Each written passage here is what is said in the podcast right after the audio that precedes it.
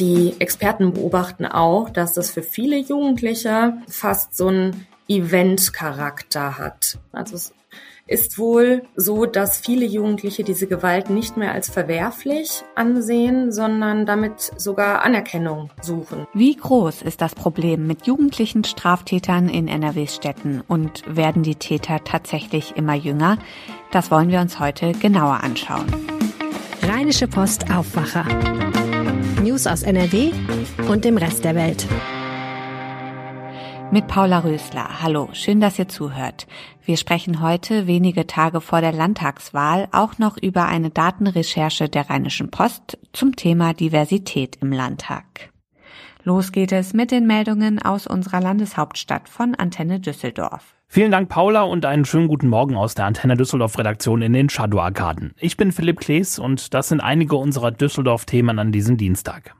Bei der Landtagswahl am kommenden Sonntag hält der Trend zur Briefwahl weiter an. Über 120.000 Anträge sind bis jetzt beim Wahlamt eingegangen. Das sind in etwa so viele wie bei der OB-Stichwahl Keller gegen Geisel, allerdings noch etwas weniger als bei der letzten Bundestagswahl. Auch in den kommenden Tagen haben wir noch die Möglichkeit, unsere Stimme schon vor dem Wahlsonntag abzugeben. Rund 80.000 ausgefüllte Stimmzettel sind bis jetzt schon im Wahlamt angekommen. Der Briefkasten an der Mikrumstraße 10 füllt sich täglich weiter. Wer jetzt noch vorab wählen möchte, sollte das am besten vor Ort im Wahlamt beantragen oder dort gleich direkt seine Kreuzchen machen. Es hat bis Samstag täglich geöffnet. In der Nacht zu Donnerstag schaltet dann die Stadt auch offiziell die Möglichkeit ab, Online-Briefwahl zu beantragen. Wer seine Unterlagen nicht rechtzeitig bekommt, sollte sich ebenfalls direkt beim Wahlamt melden. Im Interview mit Antenne Düsseldorf hat Politikprofessor Stefan Marschall von der Heine-Uni betont, dass die CDU nach ihrem Erfolg in Schleswig-Holstein zwar aktuell Rückenwind verspüre, das Rennen in NRW sei aber nach wie vor völlig offen. Beide Wahlen ließen sich nicht miteinander vergleichen.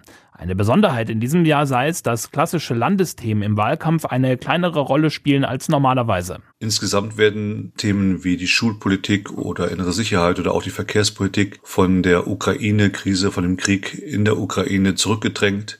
Zurzeit finden landespolitische Themen nur begrenzt statt und vieles wird dominiert von der Gefahr und der Angst, die rund um den Ukraine-Krieg entstanden ist. Von der Briefwahl profitiert hier in Düsseldorf und NRW besonders die CDU, mittlerweile aber auch die Grünen, so Marschall weiter. Dass Grünen Wählerinnen und Wähler bei der Briefwahl besonders stark vertreten sind, hängt auch damit zusammen, dass diese üblicherweise einem städtischen, einem urbanen Milieu zugehörig sind, das darauf Wert legt, selbst darüber zu entscheiden, wie die eigene Stimme abgegeben werden soll und kann und man sehr viel Wert legt auf individuelle Freiheit, auch bei der Frage, wie man wählt. Wer jetzt noch Briefwahl beantragen möchte, sollte das am besten persönlich vor Ort im Wahlamt an der Mekumstraße tun. Beim Blick auf den Kassenbon fällt es auf, die Lebensmittelpreise sind aktuell hoch. Auch hier in Düsseldorf spüren das viele Menschen beim Einkaufen. Dieses Gefühl hat uns die Verbraucherzentrale NRW mit Zahlen belegt. Im Vergleich zum Vorjahr im April sind die Lebensmittel um über 6 Prozent teurer. Besonders gestiegen sind die Preise für Butter um rund 17 Prozent und Rapsöl um etwa 30 Prozent. Deswegen versuchen viele Menschen in unserer Stadt beim Einkauf etwas Geld zu sparen, sagt Frank Waskow von der Verbraucherzentrale NRW. In Zeiten von steigenden Lebensmittelpreisen orientieren sich die Verbraucher aber jetzt wieder stärker an Sonderangeboten und kaufen bei Discountern wie Aldi, Lidl und anderen ein. Und die Menschen passen äh, stärker auf, dass sie nicht zu viel einkaufen, damit sie nichts wegwerfen müssen. Tipps zum Sparen gibt es von der Verbraucherzentrale NRW. Nützlich ist es in jedem Fall für Verbraucherinnen eine Einkaufsliste zu schreiben, welche Lebensmittel notwendig sind. Bei Obst und Gemüse sollte man immer auch auf saisonale Produkte achten. Die sind in der Regel äh, günstiger als Importware. Also Kohl, Salate, Lauch haben im Augenblick Saison. Eine Entspannung der Lage hier ist abhängig vom Krieg in der Ukraine, so Vasco weiter. Die Preise sind äh, sehr stark äh, abhängig, äh, wie sich die Preise beim Strom, Gas, bei den Kraftstoffen und Düngemitteln entwickeln. Der Krieg gegen die Ukraine verstärkt diesen Preisauftrieb und wir rechnen mit einer spürbaren Preisentlastung erst, wenn der Krieg beendet oder die Energiepreise ein niedrigeres Niveau erreichen werden. Und die Hälfte der Menschen verzichtet aktuell eher auf Markenprodukte und greift zu den Eigenmarken der Supermärkte im Discounter. Vor der Hauptzentrale von Rheinmetall in Derendorf wird heute Mittag demonstriert. Ein Friedensbündnis hat dazu aufgerufen und will unter dem Motto Rheinmetall entrüsten, stoppt das Geschäft mit dem Krieg, Rüstungsexporte stoppen, Flagge zeigen. Die Demo läuft parallel zur Hauptversammlung des Düsseldorfer Unternehmens. Parallel wird es auch Aktionen in Berlin und Bremen geben. Nachdem Ende April bekannt geworden war, dass Rheinmetall Panzer in die Ukraine liefern möchte, hatte sich Oberbürgermeister Stefan Keller hinter das Unternehmen gestellt. Auf Anfrage von Antenne Düsseldorf sagte er, dass Rheinmetall ein bedeutendes Unternehmen sei, das an einem dynamischen Wirtschaftsstandort wie Düsseldorf selbstverständlich willkommen sei. In unserer Stadt können sich auch im Jahr 2022 Menschen mit dem Titel Düsseldorfer des Jahres schmücken. Am Abend wurden die Preisträgerinnen und Preisträger bei der Veranstaltung im Ständehaus K21 ausgezeichnet. IAK-Hauptgeschäftsführer Gregor Berghausen bekam den Preis in der Kategorie Wirtschaft. Markus Stahl und Patrick Fassbender, die Erfinder der Tony-Box, wurden für Innovation und Nachhaltigkeit ausgezeichnet. Im Bereich Kultur fiel die Wahl der Jury auf Christiane Ochsenfort und Andreas Dahmen, die Erfinder des Düsseldorf Festivals. Für sein Lebenswerk bekam der in Düsseldorf geborene Peter Hein den Preis. Der Sänger der Band Fehlfarben gehört unter anderem zur Gründungsbesetzung des Ratinger Hofs. Weitere Preisträger waren Olympiamedaillengewinner und Judoka Johannes Frei sowie Christine Wunder und Manfred Nowacek für ihre Projekte Hochwasserhilfe und Sport statt Straße. Die Antenne Düsseldorf Nachrichten nicht nur im Radio und hier im Aufwacher Podcast, sondern rund um die Uhr auch online auf antennendüsseldorf.de und jederzeit auch in unserer App. Das waren die Meldungen aus Düsseldorf. Zu unserem ersten Thema. In Mönchengladbach pöbeln polizeibekannte Jugendliche auf der Reiter Kirmes. In Düsseldorf nimmt die Polizei zwei auffällig junge Tatverdächtige nach einem Messerangriff in der U-Bahn fest. Wir sprechen heute über jugendliche Straftäter in NRWs Städten und wollen uns mal genauer anschauen, wie groß das Problem tatsächlich ist. Dafür spreche ich mit Verena Kensbock aus der Lokalredaktion Düsseldorf der Rheinischen Post. Hi Verena. Hallo. Du hast zu dem Thema recherchiert. Werden die Täter tatsächlich immer jünger? Jein. Ähm, das kann man weder äh, klar mit Ja noch klar mit Nein beantworten. Es ist so, dass die Jugendkriminalität in den vergangenen Jahren stark abgenommen hat. Ähm, Im vergangenen Jahr, zum Beispiel 2021, hatten wir deutlich weniger junge Tatverdächtige als im Vergleich noch zu ähm, vor zehn Jahren. Also es waren knapp 4000 2021 und 6000 2011. Ähm, das sind, ist wirklich ein deutlicher Unterschied. Aber man muss dazu sagen, ähm, dass die Corona-Pandemie ähm, diese Statistik auch nur schwer vergleichbar macht, da durch die Lockdowns viele Tatgelegenheiten, heißt es so schön, weggefallen sind, wie zum Beispiel beim Diebstahl. Ähm, und dadurch wurde ein Trend unterbrochen, der eigentlich eher aufsteigend war 2014, wo die Jugendkriminalität eigentlich eher zugenommen hat. Es ist natürlich jetzt schwierig zu sagen, wie sich das in den kommenden Jahren noch weiterentwickeln wird. Was ist denn in jüngster Zeit vorgefallen? Um was für Delikte geht es da? Ja, du nanntest ja gerade schon ähm, den Messerangriff in der U79. Da wurden zwei Tatverdächtige festgenommen, die 16 und 18 Jahre alt sind, also wirklich sehr jung ähm, kurz vorher an Karneval auf dem Burgplatz ähm, hatten sich zwei 17-Jährige gestellt nach ähm, einer Auseinandersetzung, nach einer, einer blutigen Auseinandersetzung.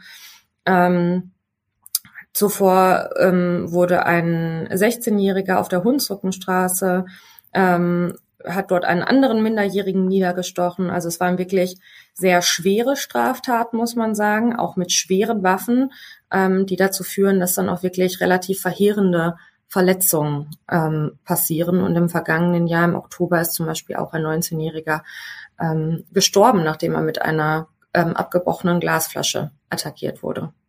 Das heißt also, es geht auf jeden Fall ziemlich brutal zu auf den Straßen. Gefährliche Waffen kommen zum Einsatz.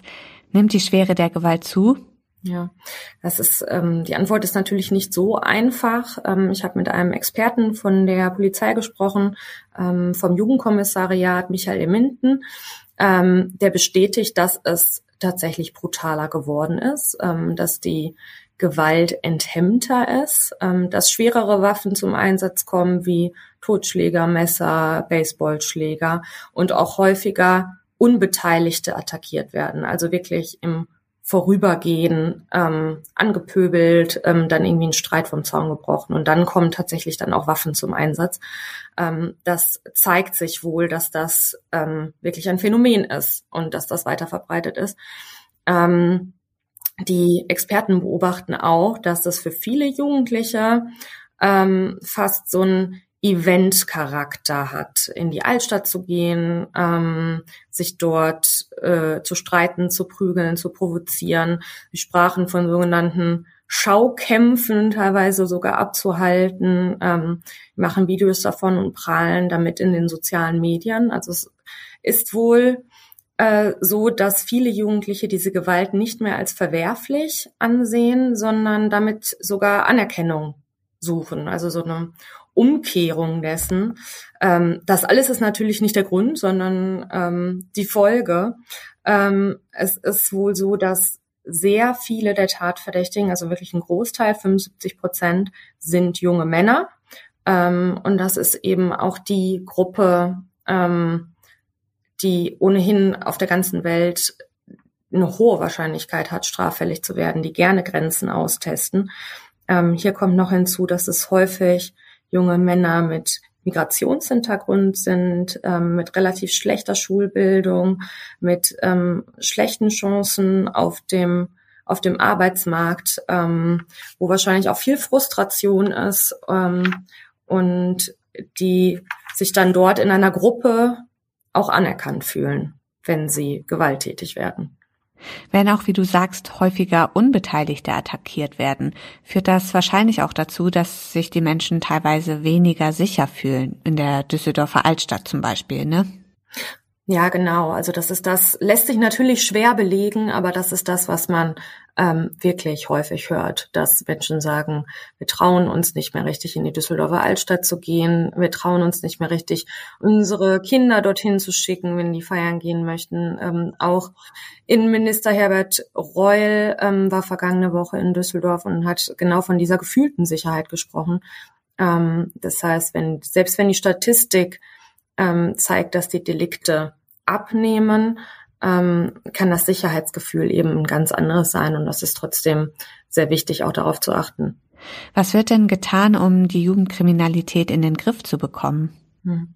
Also die ähm, Polizei setzt nach eigener Aussage da ähm, so früh wie möglich an. Also das heißt, wenn ein Kind oder ein Jugendlicher ähm, zum Beispiel beim Diebstahl erwischt wird, also ähm, noch einem recht niedrigschwelligen Delikt, ähm, dann wird schon das Umfeld der Jugendlichen gecheckt. Und wenn da herauskommt, dass die Situation vielleicht schon schwierig ist, ähm, dann kann da schon an Präventionsprogramme verwiesen werden, zum Beispiel an die Landesinitiative Kurve kriegen. Ähm, da gibt es Sozialarbeiter, ähm, die sich der Jugendlichen annehmen. Ähm, es gibt Anti-Aggressionstrainings, es werden Alternativen geboten wie Sportkurse. Ähm, und da geht's halt wirklich um Prävention und ähm, um dazu die Jugendlichen dazu zu bekommen, eben nicht nochmal straffällig zu werden. Ähm, Herr Minden, Experte vom Jugendkommissariat, sagte mir, dass sehr viele Jugendliche, die einmal erwischt wurden, auch nach wirklich ernsten Gesprächen mit Polizei, Staatsanwaltschaft, Jugendamt auch wirklich schon geläutert sind. Also für die das ein sehr scharfer Warnschuss ist und die den auch wirklich sehr ernst nehmen. Ähm, passiert das aber nicht, also werden sie immer wieder straffällig. Ähm, gibt es noch die Einstufung als Intensivtäter. Ähm, dazu gehört dann auch, dass sie zum Beispiel Gewaltkriminalität begangen haben. Ähm, das heißt, sie werden dann noch genauer von der Polizei beobachtet. Und als wirklich allerletzter Warnschuss ähm, gibt es noch den Jugendarrest. Das ist, bedeutet, dass die Jugendlichen zum Beispiel über ein Wochenende ähm, hinter Gittern verbringen müssen und ähm, auch dort pädagogisch betreut werden, ähm, aber quasi einen Vorgeschmack darauf bekommen, was passieren würde, wenn sie als Erwachsene weiter straffällig sind. Jugendliche Tatverdächtige in NRW greifen offenbar öfter zu gefährlichen Waffen mit teils schweren Folgen. Wir bleiben an dem Thema dran. Danke, Verena, für die Infos. Vielen Dank. Bevor wir zum zweiten Thema kommen, möchte ich kurz die Gelegenheit nutzen und mich für ein freundliches Feedback bedanken. Sevinch hat uns geschrieben, spannende Themen und gerade für junge Menschen das perfekte Medium zum Nachrichtenhören.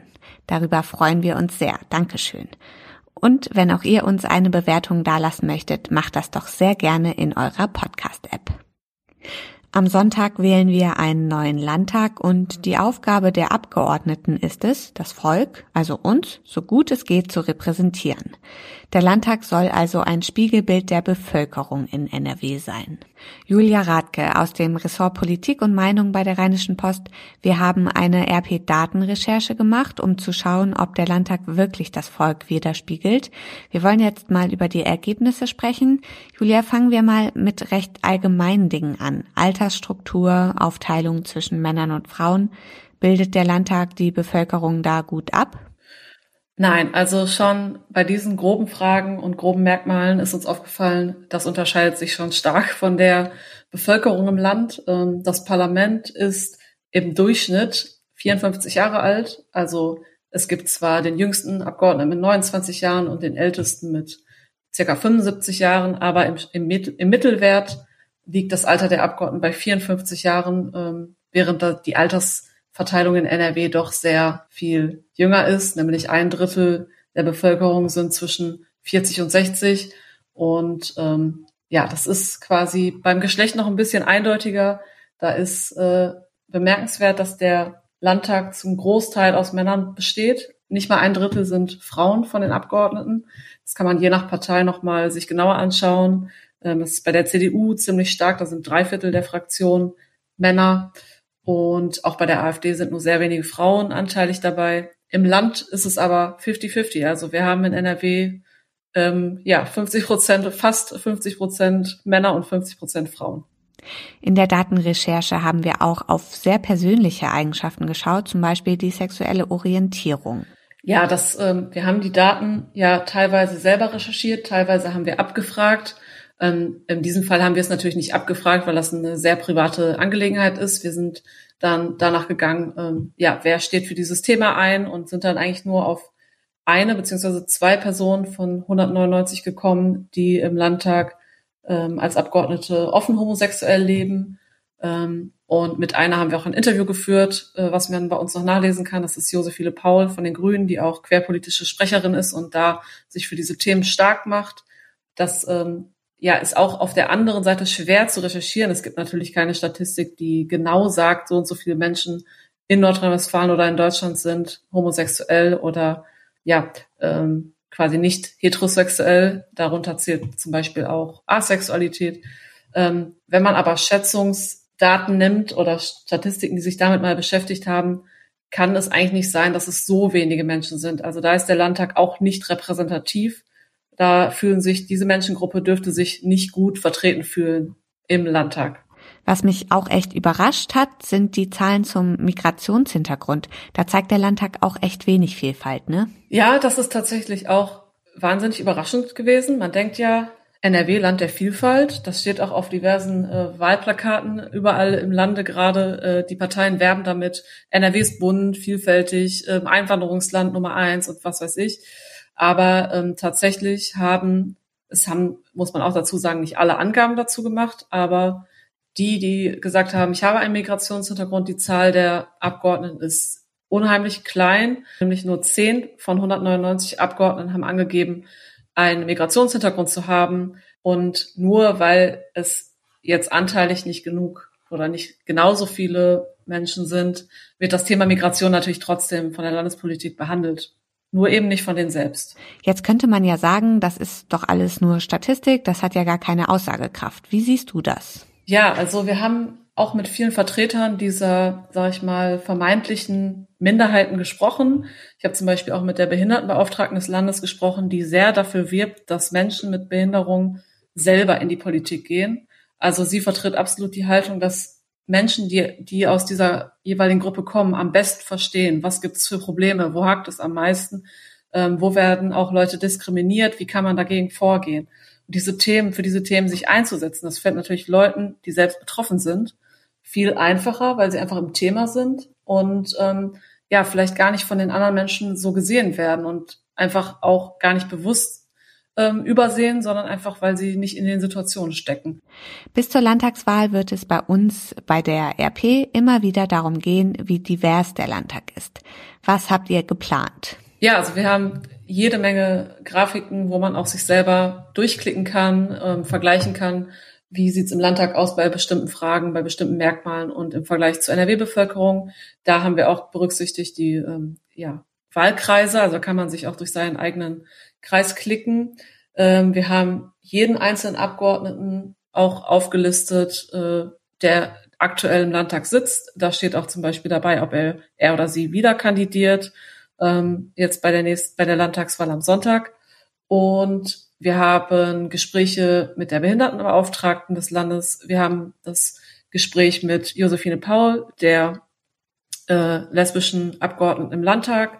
Wir haben noch einen Text über die Bildungsabschlüsse. Das ist auch nochmal ein interessanter Punkt. Also vertreten uns eigentlich nur Akademiker im Landtag oder sind da auch Menschen, die eine Ausbildung gemacht haben oder auch vielleicht ähm, aus dem ähm, Handwerkermilieu kommen oder ähnliches. Da haben wir auch nochmal drauf geschaut, wie das aussieht. Ihr könnt das alles auf RP Online nachverfolgen. Den Link findet ihr in den Show Notes. Danke, Julia. Bitte. Und auf diese Meldung möchten wir euch heute auch noch hinweisen. Apropos Diversität, heute finden bundesweit katholische Segnungsgottesdienste für queere Menschen statt. Offiziell sind Segnungen gleichgeschlechtlicher Paare in der katholischen Kirche verboten, doch daran halten sich viele Gemeinden nicht mehr. Im Zuge des derzeit laufenden Reformprozesses Synodaler Weg sollen diese Segnungen bald erlaubt werden. Dafür müssten allerdings noch ein Großteil der deutschen Bischöfe zustimmen. In einer Unterkunft für Geflüchtete aus der Ukraine ist am Montag ein totes Neugeborenes gefunden worden. Das Kind lag versteckt in einer Toilettenkabine. Die Suche nach der Mutter des Jungen läuft. Wie die Kölner Staatsanwaltschaft am Montagabend mitteilte, wurde das Kind vom Reinigungspersonal in einer Toilettenkabine der Unterkunft auf dem Gelände der Kölnmesse entdeckt. Zum Schluss noch das Wetter. Es bleibt fast überall trocken und es wird richtig warm mit Temperaturen am Nachmittag von bis zu 28 Grad. Der Süden von NRW kriegt dabei tendenziell etwas mehr Sonne ab als der Norden. Das war der Aufwacher vom 10. Mai. Ich bin Paula Rösler, bedanke mich fürs Zuhören und wünsche euch einen schönen Dienstag. Tschüss. Mehr Nachrichten aus NRW gibt's jederzeit auf RP Online. rp-online.de